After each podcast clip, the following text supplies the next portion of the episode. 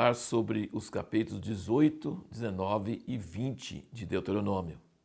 Em todos esses capítulos, Moisés fala sobre o lugar que Deus ainda ia escolher no futuro para fazer habitar o seu nome. Interessante que Deus revelou para Moisés tanta coisa, mas isso ele não revelou para ele. Ele não revelou para ele onde seria esse lugar. Então Moisés sabia que ia ter um lugar que Deus ainda ia escolher. E nós sabemos depois na história que Davi foi muitos anos depois, séculos depois, que Davi foi descobrir esse lugar. Mas até Davi descobrir esse lugar, tinha um outro lugar que nós vamos ver em Josué e Juízes, chamava Siló. E, e nesse lugar teria o tabernáculo, teria o tabernáculo e teria o sacerdote e teria o juiz. Então, esse lugar seria a capital de Israel. Seria o lugar onde se cultuaria a Deus e todos é, os homens de Israel subiriam três vezes por ano para esse lugar e seria o lugar que teria o juiz, o governo sairia dessa cidade também. Nós vemos é, também aqui exortações sobre a guerra. E ele fala que é deve levar trombeta para Deus lembrar deles na guerra, para Deus ir com eles para a guerra. E ele fala que não pode ter soldado distraído, não pode ter soldado que acabou de casar, volta para casa e curte sua esposa por um ano, depois você pode vir comprar um campo. É, é pessoa que está com outros interesses, meio distraído com outras coisas, tem que ter foco. Para estar tá no exército, você tem que estar tá pensando só naquilo e nada te distraindo. Nem medo de perder e morrer lá e depois não curtir aquilo que você comprou, que você casou, que você fez. E medo. Não pode ser, ter pessoas com medo. Medo é contagioso. Então, se tiver medo, uma pessoa com medo vai fazer muitas outras pessoas ficarem com medo. Então, esse também tinha que sair. Essas são as regras para que se faça a guerra de uma forma que vai ser bem sucedido. Mesmo aqui no capítulo 18, ele diz o seguinte: que não é Deus não é a favor de nada de contato com espiritismo, com ocultismo, com feitiçaria. Ele não diz que essas coisas não existem. Elas existem sim. Por isso mesmo que ele é contra. Não deve mexer com isso. Quem mexer com isso deve ser eliminado, deve ser totalmente eliminado. E aí ele diz que essas nações, por onde vocês estão entrando, são pessoas feiticeiras que mexem com outros espíritos. E vocês não devem ter isso. Então o povo de Israel ia ficar só com o livro da lei, só com aquilo que Moisés escreveu, e não podia ter contato espiritual com nada?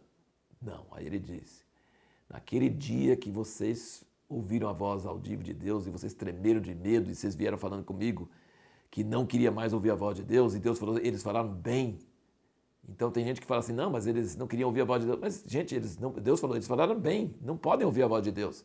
Não tinham condições. Eles falaram bem. E aí Deus falou assim: Eu vou levantar um profeta como você. E aí eles vão ouvir. E quem não ouvir, eu vou pedir contas.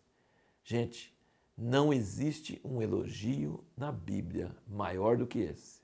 De que Jesus, o Filho de Deus, que é o profeta como Moisés, foi comparado com Moisés. Ele falou assim: um profeta como você eu vou levantar.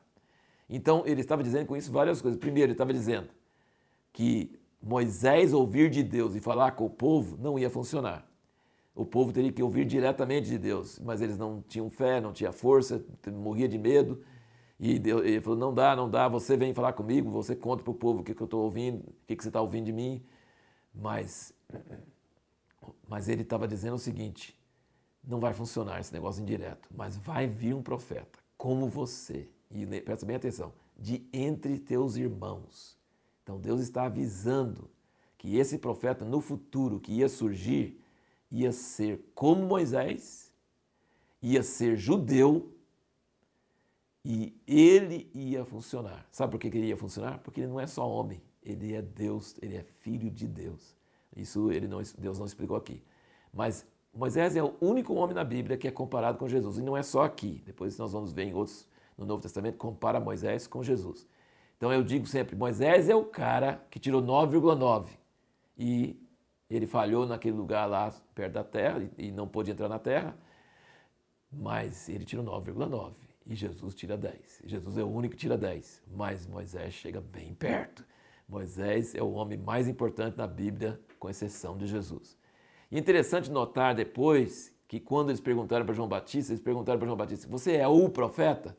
E gente, às vezes, se não lê o Velho Testamento, não lê Deuteronômio, você não vai saber por que, que estão querendo dizer o profeta. O profeta é esse que Moisés está falando aqui. Um profeta como você, Deus falou. Um profeta como você, que vai ser levantado. E depois nós vemos em Malaquias que Deus vai enviar um mensageiro, que é esse profeta, mas antes dele vai enviar outro para preparar o caminho, que no caso depois era João Batista. Então esse profeta como Moisés, que vai Deus vai prometeu que vai levantar, é a maior profecia de Moisés, coisa mais importante que Moisés falou foi isso. Deus proibiu o espiritismo, proibiu o contato com outros espíritos, coisas assim, fica firme na lei, na palavra escrita, mas vai vir um profeta como Moisés e aí você tem que escutar esse homem. Se não escutar, você vai ser cobrado por Deus disso aí. Foi só por Deus mesmo a cegueira que veio sobre o povo judeu que até hoje eles não reconhecem que Jesus é esse profeta, porque pela história dá para você perceber claramente não teve nenhum outro homem como Moisés na história, a não ser Jesus, que afetou milhares de pessoas e as próprias escrituras dos judeus, esse Torá, Deuteronômio é o último livro do Torá, é, é, é divulgado no mundo inteiro em incontável número de Bíblias por causa desse homem, Jesus, que é o profeta como Moisés. Na próxima palestra, nós queremos responder a seguinte pergunta: O que, que nós podemos aprender sobre a natureza de Deus, sobre a personalidade dele ao ler Deuteronômio? Tem muitos detalhes, muitas leis, muitas coisas assim que a gente às vezes não entende muito bem, não é aplicável para hoje porque tinha cultura naquela época, mas o que, que a gente pode aprender sobre a natureza e a personalidade de Deus? O que, que a gente deve estar procurando quando a gente lê muitas dessas leis que às vezes para nós não fazem muito sentido?